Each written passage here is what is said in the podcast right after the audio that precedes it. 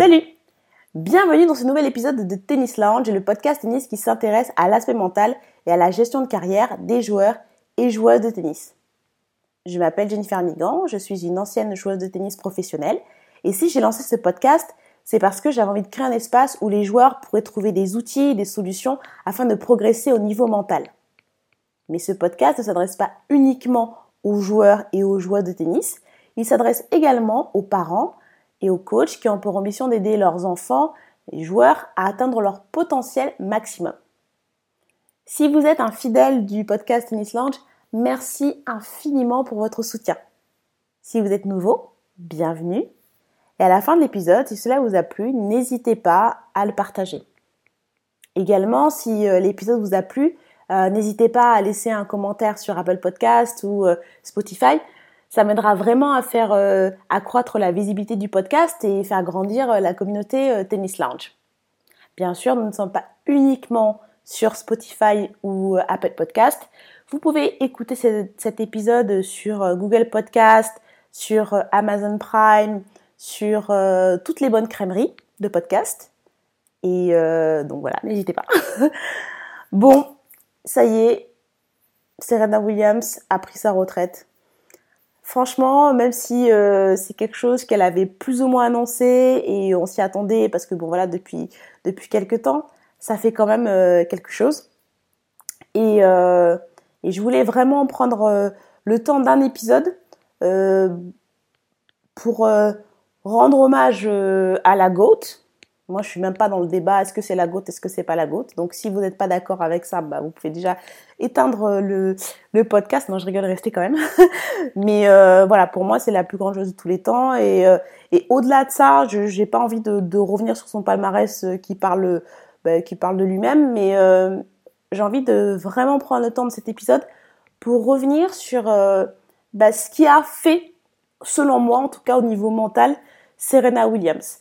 J'ai envie de partager euh, ce que j'ai envie de dire, les, les secrets euh, de Serena, les, euh, les raisons qui, ont, qui lui ont permis d'avoir cette longévité sur 25 ans et, et de rester au plus haut niveau du tennis mondial. On l'a vu sur son dernier tournoi.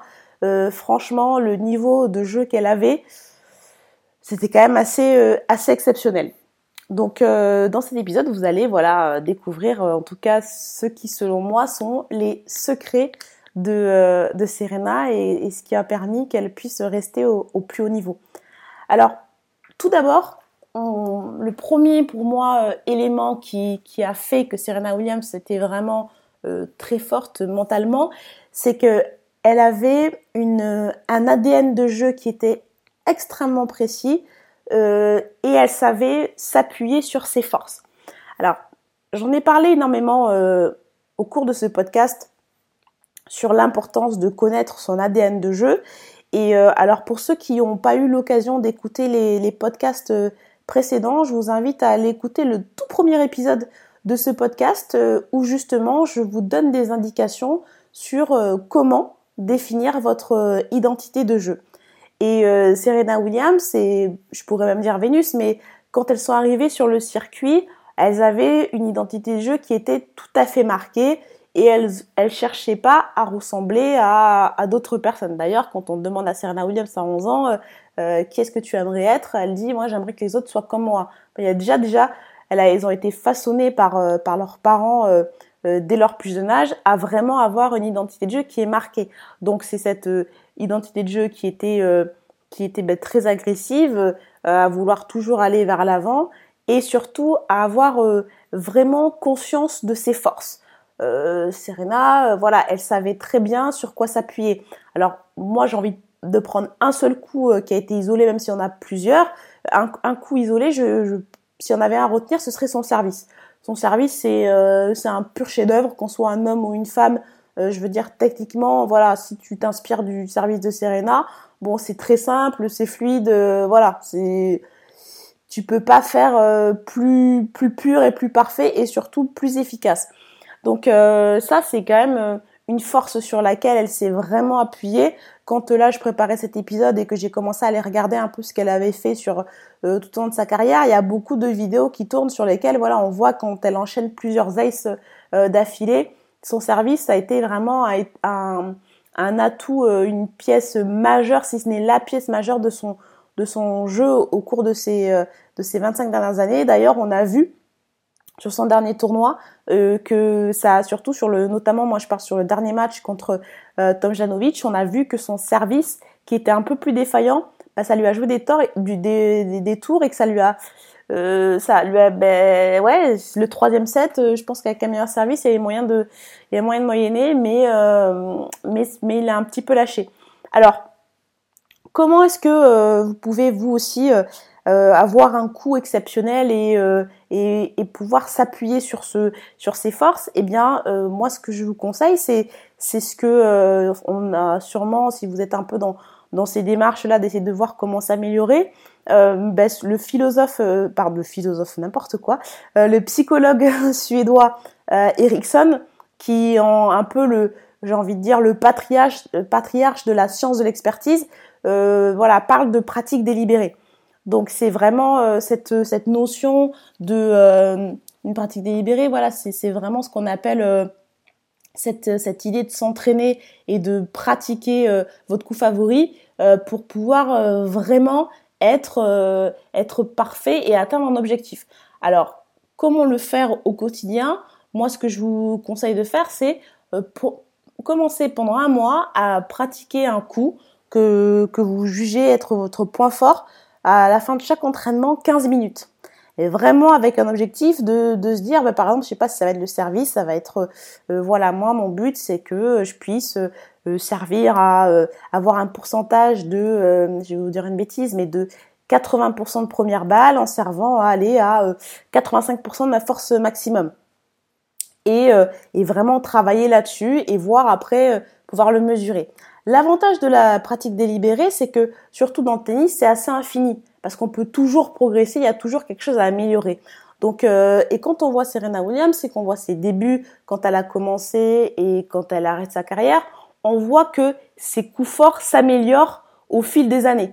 Et c'est pour ça qu'elle a pu avoir cette longévité, qu'elle a pu dominer son sport pendant, euh, allez, on va dire euh, 15-20 ans même si elle était plus en retrait après la naissance de sa fille, mais malgré tout, pendant, ouais, voilà, euh, on va dire, elle est 20 ans, elle a dominé son, son sport euh, euh, en étant justement capable de hausser son niveau de jeu et d'avoir toujours cette volonté de progresser et de s'améliorer. Donc la pratique délibérée, avoir confiance en son, être vraiment conscience de son ADN de jeu et, et d'être aussi conscience de ses forces, c'est quelque chose qui est très important. Je vais passer au deuxième point. Alors le deuxième point, c'est euh, avoir confiance en soi. Alors vous allez me dire, ah, c'est super, avoir confiance en soi, ok, super. Mais moi, je vais aller même plus loin. Le point sur lequel j'ai envie d'insister, c'est avoir confiance en soi quand personne ne croit en vous. Alors ça, c'est quelque chose qui est euh, propre à toute personne qui se lance dans un projet. Alors là, on parle de tennis, on parle de sport de haut niveau, mais c'est quelque chose qu'on retrouve même dans l'entrepreneuriat ou dans, tout projet qui est ambitieux. Vous allez vous être confronté à des personnes qui ne vont pas croire en vous. Euh, alors, souvent on se dit ah c'est il y a une il y a une envie de nuire. Non, souvent ce qui se passe c'est que les gens ne croient pas en vous pour plusieurs raisons. La première, et la plus importante étant souvent le fait que eux-mêmes ne sont pas capables d'imaginer euh, réussir ce que vous euh, vous souhaitez accomplir et donc ils projettent leur euh, leur peur sur sur vous. C'est c'est très inconscient, mais souvent c'est ce qui se passe quand vous creusez avec les gens. bon, c'est un peu l'histoire de de Jay Z qui dit que son oncle lui a dit mais tu vas jamais réussir à être à être excellent dans le rap. Tu crois que tu vas faire mieux que LL Cool Bon, voilà l'histoire, si vous la connaissez pas, vous allez sur YouTube, euh, c'est assez facile à accéder. Mais parce que lui, en fait, il voulait pas nuire à son neveu, mais dans sa tête, c'était pas possible. Bon, et eh bien quand les Williams euh, sont arrivés sur le circuit, bien sûr, tout le monde a dit, bah en fait, euh, elles vont pas réussir, elles ne vont, elles être fracassées au bout de, à 20 ans, elles vont arrêter, leur, jeu est trop physique. Bref, on a tout entendu. Et et donc pour qui elles se prennent, etc., etc. Bon, eh bien, euh, pour moi, pour réussir, et c'est, propre à Serena Williams, mais c'est propre à tous les grands champions, il faut avoir ce que moi j'ai envie d'appeler euh, cette capacité à avoir une période de déni positive qui soit plus ou moins longue. Pour moi, le, secret du succès, c'est être capable d'avoir sa vision et de, et de se dire, eh bien, il y a un décalage actuellement entre la vision que j'ai, là où je me vois et ma réalité. Mais c'est pas grave. Euh, je vais continuer à travailler et à garder en tête et me dire de toute façon, je vais y arriver. Et en fait, on se rend compte que les gens qui réussissent, ce sont les gens qui sont capables d'encaisser les critiques, euh, les doutes des autres le plus longtemps. Souvent, quand vous euh, vous lisez des gens, moi je, vois ça de plus en plus, même dans le business, quand vous voyez des gens qui disent mais finalement c'est la constance qui a fait que j'ai réussi. C'est pas un talent particulier, c'est la persévérance. Et souvent on dit ouais bon ok super. Et je pense que c'est ça. C'est moi ce que j'appelle vraiment cette zone de déni positive dans laquelle vous vous dites bah même si euh, j'ai des doutes, même si j'ai une espèce de dissonance euh, cognitive où mon cerveau, il y a un décalage vraiment entre ce que je pense et il y a des, choses qui sont un petit peu conflictuelles, eh bien, je continue à être fixé sur mon objectif, je continue à, croire en tout cas que je vais m'améliorer. Et c'est ça qui et l'écart se réduit plus ou moins. Et ensuite voilà, on entre dans ce il y a une espèce de, cohérence et c'est là où on voit que bah, c'est là où les gens réussissent et on se dit ah ouais super ah ben oui bien sûr il a toujours été bon et on, voit que rétrospectivement eh bien, la personne avait raison. Et on se dit, ah ouais, en fait, elle avait tout vu. Richard Williams, quand il dit Serena sera meilleure que oui, Vénus, mes filles seront numéro un mondial et numéro un, numéro deux. Bref, tout le monde pensait que c'était un fou. Aujourd'hui, bon, bah, ça choque plus personne parce qu'on dit, ah ben ouais, en fait, le mec, il avait raison. Mais 25 ans, moi, je me souviens, tout le monde disait n'importe quoi. Et euh, donc, ça, c'est important. Être capable de, de, euh, de vous entraîner à, euh, à étendre plus ou moins votre zone de déni. ensuite, moi, j'ai envie de parler de, l'intensité. Alors l'intensité, c'est quelque chose qui, euh, selon moi, est essentiel lorsque l'on veut être sportif de haut niveau et, euh, et atteindre ses objectifs. Alors Serena Williams, c'est une joueuse qui est extrêmement intense sur le terrain, euh, parfois pour le pire, mais souvent pour le meilleur, selon moi. Et cette intensité lui a permis de se sortir de plusieurs situations qui étaient on va dire euh, quasiment perdu. Euh, cette cette rage de vaincre et cette ce refus de la défaite qu'on retrouve aussi chez un Raphaël Nadal ou ou vraiment qui jusqu'au bout ils vont tout faire même quand euh, ils sont pas dans des dans des situations où ils jouent pas bien et où à la fin ils gagnent, c'est parce qu'il y a vraiment cette cette intensité, euh, cette envie de de toujours aller le plus loin possible, de se donner à fond et de tout laisser sur le terrain. Alors cette intensité, je, je ferai un, je ferai un, un épisode euh, particulièrement sur la notion d'intensité dans, dans quelques temps parce que je pense qu'elle a plusieurs niveaux. Euh, avoir l'intensité bien sûr dans l'effort, bon ça ça me paraît assez évident, mais il y a aussi l'intensité dans le repos euh, Serena Williams, euh, une des raisons de sa longévité, c'est que elle a été capable de de, de s'arrêter, de faire des pauses plus ou moins longues. Alors parfois, bien sûr, c'était euh, parce qu'elle était blessée, mais il y a aussi des fois où elle, où elle savait se dire, là, je coupe complètement.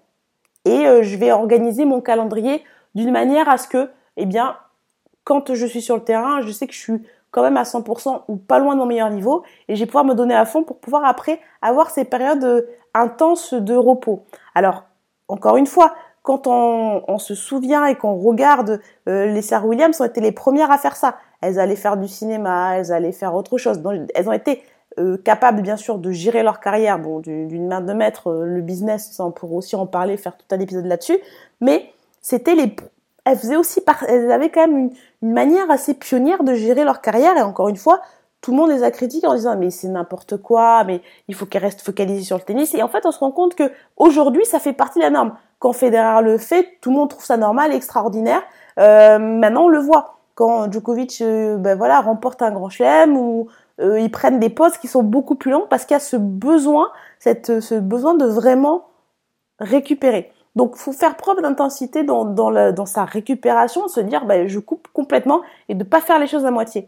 Une, une, un troisième niveau d'intensité sur lequel j'ai envie de, de, revenir, c'est euh, l'intensité dans ses choix.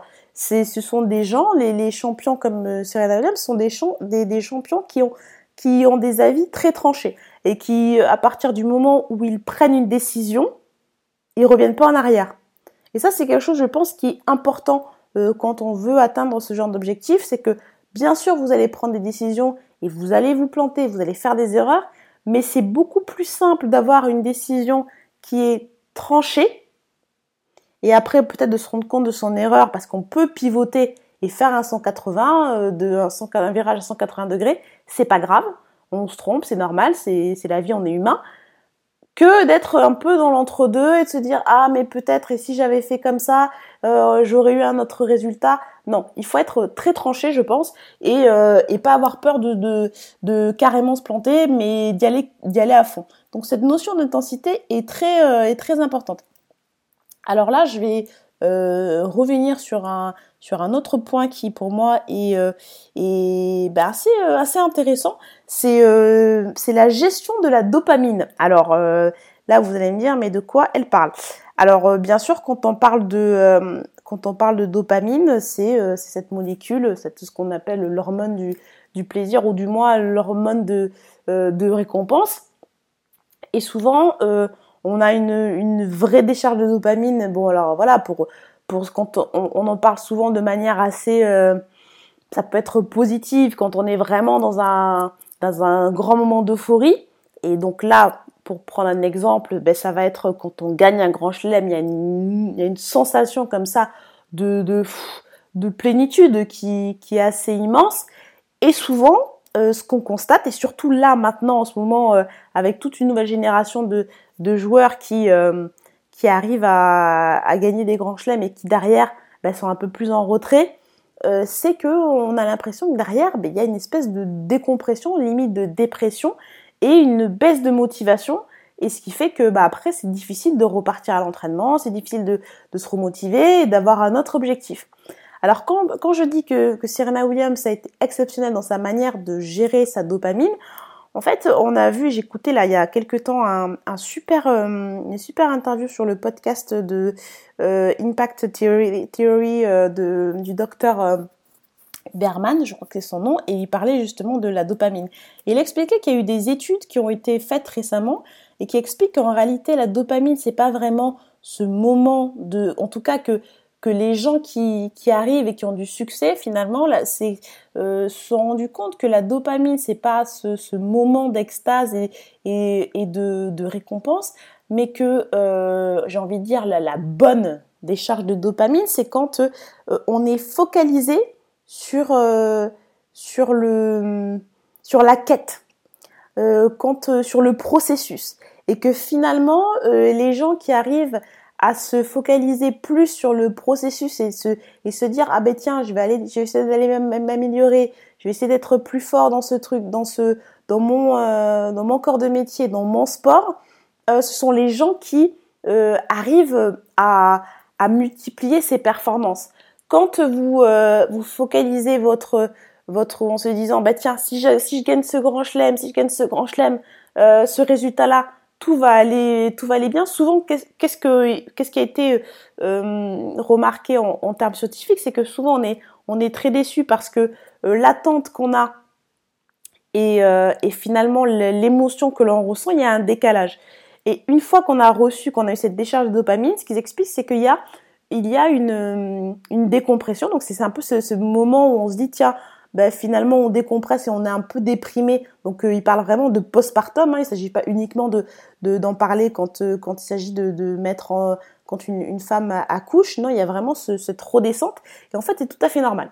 Et, et les gens qui sont en mesure de quand ils atteignent un but de peut-être d'avoir de faire preuve de gratitude, mais qui n'ont pas une, une réaction démesurée, sont les personnes qui sont en, qui sont en capacité de réitérer ce genre d'exploit. Et quand euh, on écoute les quand on écoute ben, Patrick Mouratoglou notamment qui parlait beaucoup de Serena et qui disait ben, quand elle gagne un grand chelem, ok bon euh, c'est super, mais très vite elle repart sur un truc en se disant bah ok on repart au travail. Et c'était Steffi Graf aussi qui était très euh, connue pour bah elle repartait le lendemain, elle repartait s'entraîner. Euh, on voit euh, Raphaël Nadal quand il gagne euh, souvent, bon, quand il avait moins de pépins de santé, il gagnait Roland Garros, il allait deux jours après, on le voyait au Queens ou dans des tournois et on disait mais qu'est-ce qu'il fait? Il n'est pas en train de célébrer. Et eh bien en fait, on se rend compte que et, on voit que tous ces grands champions, que ce soit bon voilà, je parlais de Serena, de Graf, Nadal, mais on peut bien sûr mettre Federer et, Djokovic et on se rend compte que que ces champions-là ont cette cette sont capables de de d'accepter voilà d'être contents mais de pas non plus en faire euh, trop éteint. Et c'est ça qui permet d'avoir une, je pense, une longévité, alors que, euh, à contrario, on voit que des joueurs qui ont eu des, grands résultats et qui se sont dit, bah, c'est l'objectif d'une vie, euh, bah, après, on ont beaucoup de mal à, se remotiver parce qu'il y a ce, ce, moment de décompression. Donc, euh, être capable quand vous êtes joueur de vraiment vous focaliser toujours sur ah comment est-ce que je vais m'améliorer, comment est-ce que je vais être plus fort, eh bien, c'est ce que je dis souvent, hein, c'est ne pas se focaliser sur le résultat, mais vraiment avoir des, objectifs de progrès. Donc ça, c'est quelque chose que Serena Williams euh, avait, bien sûr, euh, mais c'est intéressant, je pense, de l'expliquer de manière un peu, un peu comme ça, euh, biologique. Le, le, point que j'ai envie, bien sûr, d'aborder, ce sera, je pense, le dernier point, en tout cas pour ce, pour cet épisode-là, ce sera euh, sa capacité à gérer l'adversité. Bon, moi je vais même pas, euh, il y aurait vraiment tout un, épisode à faire sur euh, la manière dont, dont Serena et, Venus Williams ont, géré l'adversité tout au long de, de leur carrière, sans parler des injustices, du racisme, de, des, des accusations de dopage, du fait que du, de, du ce qu'on appelle body shaming. Bon, bref, il y aurait tout un, tout un tas de, de choses à dire, mais je pense que ce qu'on peut retenir et ce, que vous, et ce dont vous pouvez vous inspirer, c'est que l'adversité, les critiques, eh bien, elles sont temporaires. En fait, il faut comprendre que quand c'est vrai, ça vous arrive sur le coup, ça a l'air très, euh, ça a l'air terrible et on a l'impression qu'il n'y a que ça qui compte. En réalité, euh, cette adversité-là, elle est temporaire. Euh, les gens arrivent, ils vous critiquent. Souvent, ils balancent une, excusez-moi du terme, une saloperie sur vous, et puis après, ils ont même oublié. Ils vont, ils vont faire leur vie, ils ont complètement oublié qu'ils avaient dit un truc dégueulasse. Et donc déjà, il faut vraiment prendre du recul par rapport à ça. Ensuite, on se rend compte que avec le temps, euh, je vais pas faire euh, vous chanter du Jean Ferrat, mais vraiment avec le temps tout s'en va et surtout l'histoire elle corrige. Euh, le temps vraiment corrige l'histoire. Quand on regarde les images d'Indian Wells euh, en 2001, quand elles se font insulter, ça paraît complètement lunaire. Euh, aujourd'hui, on se dit, mais n'importe quoi. Cette idée de le père à, trafiquer le match et tout ça, bon, peu importe. 20 ans après, ça vieillit très mal et on se dit, ah oui, non, en fait, c'était, bizarre, quoi. C'était pas tout à fait, pas tout à fait clair. Et on se rend compte que, eh bien, les résultats sont plus forts que la calomnie et que le seul moyen finalement de faire taire les gens, c'est que c'est de continuer à avancer, de faire euh, de faire votre chemin, de de remporter des matchs et votre crédibilité, ben, elle elle continue. Et au final vraiment c'est ben, les chiens à bois la caravane passe. Et, et je pense que tout au long de, de sa carrière, Serena Williams a été capable de faire face à l'adversité et surtout de s'en servir pour euh, pour ben, se dire ben, je vais me, me montrer parce qu'elle avait confiance en elle parce qu'elle avait confiance en ses capacités, donc euh, les points que j'ai évoqués un peu plus tôt dans cet épisode, elle a été en mesure de se dire, même si je gagne pas, même s'ils me critiquent, moi je sais qui je suis. Donc il y a vraiment une forte, il y a une très forte identité personnelle, il y a une très forte identité de, en tant que joueuse, de se dire, moi je sais qui je suis et je sais pourquoi je fais les choses. Et souvent on voit que les champions ils sont comme ça, c'est-à-dire qu'ils se font critiquer et on se dit non mais ils devraient faire comme ça, c'est pas normal. Et quand euh, alors soit quand il y a des documentaires sur les personnes, ou soit quand euh, il y a des gens qui rentrent un peu dans le secret des dieux, si je peux m'exprimer ainsi, on se rend compte ah ouais, en fait il a fait ça parce que ça, ah elle a fait ok, elle a fait ça parce que et, et on se rend compte que eh bien ils sont tellement bien entourés, ils sont tellement bien conseillés et ils sont tellement focalisés sur leurs objectifs que tout ce qui se passe autour, eh bien c'est comme s'il y avait une bulle et ils sont incapables de et on peut pas vraiment aller entrer en leur racontant n'importe quoi parce que souvent les personnes qui critiquent sont des personnes ben, qui n'ont pas euh, cette, euh, cette mentalité et qui ne peuvent pas comprendre euh, ce que c'est d'être un, un, grand champion. Il y aurait énormément de choses à dire sur Serena Williams et peut-être que je ferai une partie de euh, un de ces quatre. En tout cas, c'est clair que je ferai euh, un épisode sur Richard Williams euh, et, sa mère et, et Horace Williams parce que ce qu'ils ont fait c'est assez incroyable. Mais en tout cas, pour cet épisode sur Serena Williams, je vais m'arrêter là. J'espère que l'épisode vous a plu. Comme je l'ai dit, n'hésitez pas à vous abonner, à laisser des commentaires, à partager cet épisode. Et moi, je vous dis à très bientôt. Ciao